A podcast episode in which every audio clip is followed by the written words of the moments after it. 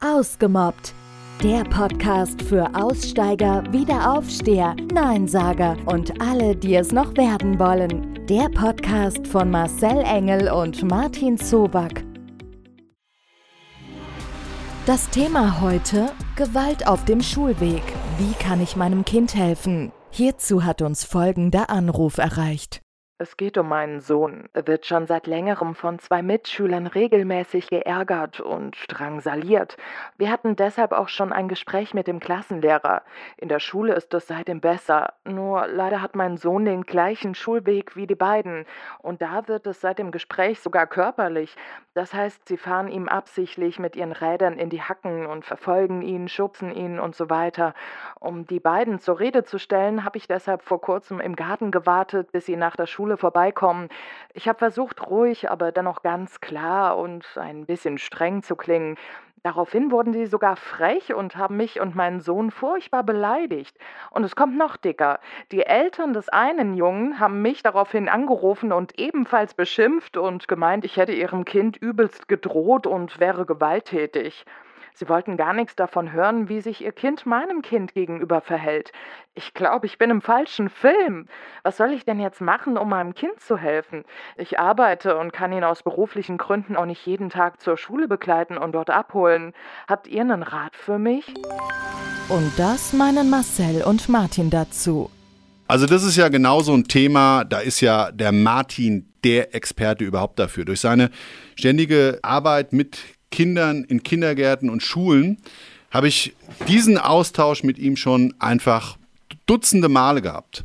Und ich würde jetzt mal an der Stelle sagen, Martin, hau doch einfach mal raus, was du dazu zu sagen hast, weil ich weiß, du brennst gerade bei Kindern für dieses Thema und als Kampfsportexperte wirst du auch gerade immer wieder genau da gebucht, in deinen Kursen, damit Eltern, die Besorgnis haben, dass ihre Kinder zum Beispiel Gewalt angetan wird und so weiter und so weiter, eben sich selbst verteidigen können. Ich weiß, du hast das schon ganz oft ausgetauscht, also was würdest du da empfehlen? Ja, also in meinen Kursen oder die Kurse, die ich an Schulen gebe, da ist sowas eigentlich schon fast an der Tagesordnung, muss man traurigerweise aber auch hier leider dazu sagen. Und mit der Gewalt, ne? Mit dieser ja, Gewaltbereitschaft also auch. Nicht nur die Gewaltbereitschaft, auch, auch die Rangehensweise und auch dann äh, wird der Klassenlehrer informiert, dann heißt es ja, okay, der schützt sich jetzt aber hier nicht mehr auf dem Schulheimweg und dann wird dann dort ordentlich ausgeteilt und der Sohn kommt dann meistens oder die Tochter, dann wäre auch je, je nachdem, wer dann in dem Moment die Dresche bekommt, der kommt erstmal natürlich niedergeschmettert nach Hause. Irgendwann öffnet er sich und möchte, dass das nicht mehr so weitergeht. Ich meine, jetzt ist hier noch das Kind nicht geprügelt worden. Aber es geht ja Doch, schon es in wird eine körperlich. Es wird körperlich. Ja, es wird körperlich. Ich wollte nur körperlich gesagt, sind meistens Sachen, die fangen mit dem Schubser an. Ja, ja, dann ja. irgendwann mal ist es so Haare ziehen, eine Ohrfeige. Äh, Kinder können auch dann ähm, äh, manchmal andere Kinder anspucken, genauso wie es auch Erwachsene machen. Das ist alles gang und gäbe. Ich habe schon gehört, Marcel, auch wenn du es nicht glaubst, dass Kinder ein anderes Kind zu dritt ins Gebüsch geschubst haben und es dann angepinkelt haben. Ne? Ja, also, ich hatte ich genau da, das, das, was hier so interessant ist, dieses Elternthema.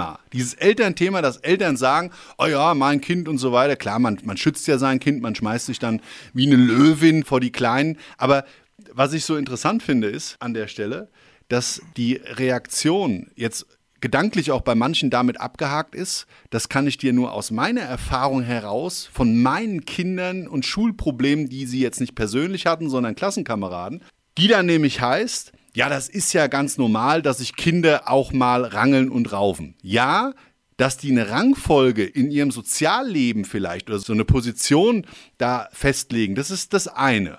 Ob da Gewalt bei eine Rolle spielen muss. Gut, jetzt war ich selber ein frecher Lümmel früher und, und ja, also wenn ich so auf mich persönlich als Kind reflektiere, hm, wüsste ich jetzt auch nicht genau, wie ich darauf antworten soll, weil da kann ich einfach zu wenig über meine Vergangenheit mich dran erinnern. Aber wie siehst du das? Hast du das mit Eltern auch immer wieder, die sagen, ja, also hier, da ist die und die Reaktion, genauso wie da geschildert, von den Eltern der Gegenpartei gewesen? Jein. Also das Thema hier ist eigentlich ganz, ganz klar. Das sind zwei Mitschüler, die mögen einen anderen Schüler oder eine Schülerin nicht so sehr. Dann wollen sie dem auch Ausdruck verleihen. Das kann welche Gründe auch immer haben. Die hat bessere Noten in der Schule, die hat die schickeren Klamotten an oder die hat nicht so die coolen Klamotten an oder derjenige ist in seinem Auftreten nicht so stark. In dem sehe ich jemanden, in dem ich meine Stärke präsentieren kann, weil ich will ja auch anderen Kids zeigen, hier, ich bin eigentlich der Größte und der Stärkste. Ne? Da geht es auch immer darum, oft, wer ist denn der Größte, wer ist denn der Stärkste. Hier geht es einfach darum, muss man ganz klar sagen, wie ich es schon erwähnt habe, diese Kids haben sich zum Ziel gemacht, nachdem sie den Einlauf wahrscheinlich vom Klassenlehrer bekommen haben, hey, jetzt machen wir dann dir halt das Leben zur Hölle auf dem Heimweg. Und die Mutter setzt sich natürlich zur Wehr, so wie das wahrscheinlich alle Eltern versuchen. Und die anderen Eltern sagen, okay, wenn da die Mutter einspringt, dann stehe ich natürlich auch meinem Kind bei. Nur das führt zu keiner Lösung. Und zwar muss Folgendes passieren. Die Eltern müssen sich versuchen, über die Schule mit den Eltern des anderen Kindes gemeinsam hinzusetzen, damit alle Parteien informiert sind, damit die eine Partei der anderen aus dem Weg geht. Die müssen nicht die besten Freunde werden, werden sie wahrscheinlich danach so oder so nicht mehr. Aber sie müssen wissen, den ihr Sohn oder den ihre Tochter hat genauso Recht auf ein angstfreies Schulleben wie die anderen Kinder. Und an der Stelle ist es ganz wichtig, wenn die Schule keinen Zugriff zu den Eltern bekommt, du, dann muss ich das anscheinend über die Juristen machen, weil wenn die Eltern mir nicht zuhören wollen, dann muss ich den Weg des Gesetzes wählen und sagen, gut, wenn ihr euch nicht so zusammensetzen wollt, dann setzen wir es zusammen. Nur wenn ich das nicht offenkundig mache, hört es auch nicht auf. Ich könnte jetzt noch einen Rat geben, aber das wäre dann kein Rat, das wäre dann wieder ein, wie soll ich sagen, eine Animierung zur Gewalt. Das heißt, der Junge lernt sich ordentlich zu verteidigen. Wenn das das nächste Mal passiert, dann tut er die anderen beiden ordentlich einheizen und dann wissen die, mit mir kannst du das nicht mehr machen. Das ist mhm. auch immer eine Möglichkeit der Lösung, weil wir wissen oft, wie es ist, wenn jemand erstmal anfängt, sich zu wehren und wirklich auch aus dem Opfer plötzlich der Gegner wird, dann geht auch einem ganz schön schnell der Satz durch den Kopf, oh Mist, ich glaube, das war eine ganz schön blöde Idee. Welche Ideen hat Marcel?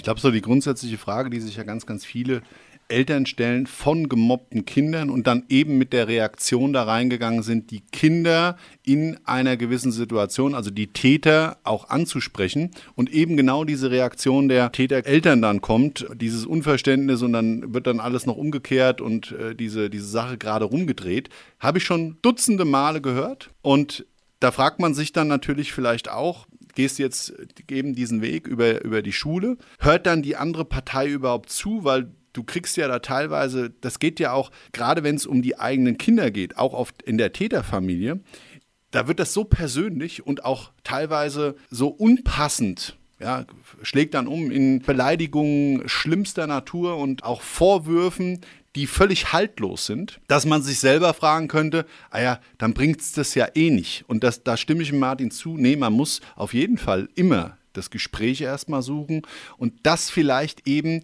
dann nochmal mit einer schlichtenden Partei, also jemanden, der über dem Gespräch des Miteinanders wacht, um da ein bisschen so Linie reinzubringen, dass es überhaupt ergebnisorientiert ablaufen kann. Weil wenn das so nur Kind, Elternteil und äh, Elternteil A und B verteidigen dann jeweils ihre Position und ihr Kind, dann gibt das ein Stutengehacke und Gebeiße, das zu nichts führt, Außer, dass man nachher noch viel verstrittener und viel ergebnisloser und ja mit so einer Ohnmacht, die andere Partei hat ja überhaupt nichts begriffen und überhaupt dann so auch die Form, die das dann annimmt in, in Intensivität der Gefühle, ja, das ist absolut meines nach der richtige Weg, eben ein Schlichter mit reinzuholen, der so als ja, Linienführer für das Gespräch praktisch da so einen gewissen Leitfaden oder so einen gewissen Faden reinbringt. Ich glaube, fachsprachlich Mediator, ne? Mediator, genau.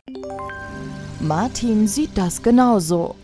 Also Eltern müssen da echt offen sein für das Gespräch und sich es wirklich angucken. Und auch egal, ob mein Sohn jetzt immer die Wahrheit sagt oder der lügt nie, das wissen wir alles nicht und deswegen ist es ganz wichtig, was du sagtest, da muss ein Mediator dabei sein, die Eltern müssen sich zusammensetzen, da müssen die Punkte auch festgehalten werden, die Nacharbeitung, wie läuft es denn auch, auch sich mal informieren, drei, vier Wochen später. Und sind die, lassen die dich in Ruhe oder geht es da immer noch weiter? Und wenn da immer noch Stichelungen kommen, dann muss ganz klar festgehalten werden, hier, so geht's nicht weiter.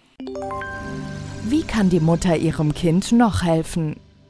Dann ist ja die zweite Frage, die es da zu klären gilt, vielleicht mal an der Stelle, was kann das Kind und was kann ich als Elternteil machen, dass mein Kind sich eben dieser Situation nicht mehr aussetzen muss und oder aber, wie kann mein Kind zukünftig mit den Situationen umgehen? An der Stelle, wie gesagt, muss ich dem Martin wirklich recht geben. Es kann in manchen Situationen des Lebens einfach richtig sein, dass man seinen Kindern eine Selbstverteidigung zum Eigenschutze beibringt. Ja, über eine Schule, über jemanden, der das wirklich kann, wissentlich dessen, dass das Kind vor einfach Gewalt geschützt wird, indem es eben zu einem Stopp aufrufen kann. Und wenn über das Stopp hinaus eben des rein verbalen Stopps das nicht mehr funktioniert, dann muss ab und zu, je nachdem, in gewissen Situationen unter Kindern auch die Möglichkeit bestehen, dass man sich wehren kann. Sonst ist das eine reine Opferrolle. Und wenn man jetzt mal davon ausgeht, dass ein Opfer schon damit endet, sich einer Situation zu stellen und zu erwehren, selbst wissentlich dessen, dass man vielleicht einen Kampf nicht gewinnt, ist der Kampf aber so weit zumindest gewonnen, dass man aus der Opferrolle als solches rauskommt. Habt ihr auch ein Problem mit Mobbing? Braucht ihr Hilfe? Lasst es uns wissen. Alle Kontaktdaten findet ihr in den Show Notes.